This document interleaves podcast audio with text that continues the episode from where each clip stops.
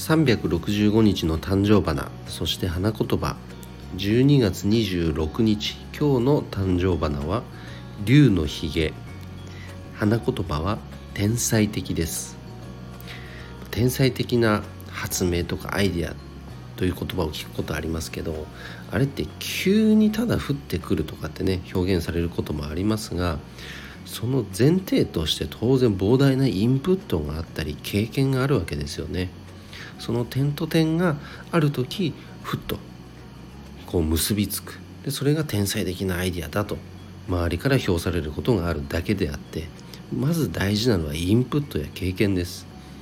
なのでこの年末年始今日からねお休みの方もいらっしゃると思いますがたくさんの是非インプットをしましょうししましょうね。はい、えー、それでは今日も一日頑張ろうよっちゃん社長でした。バイバーイ。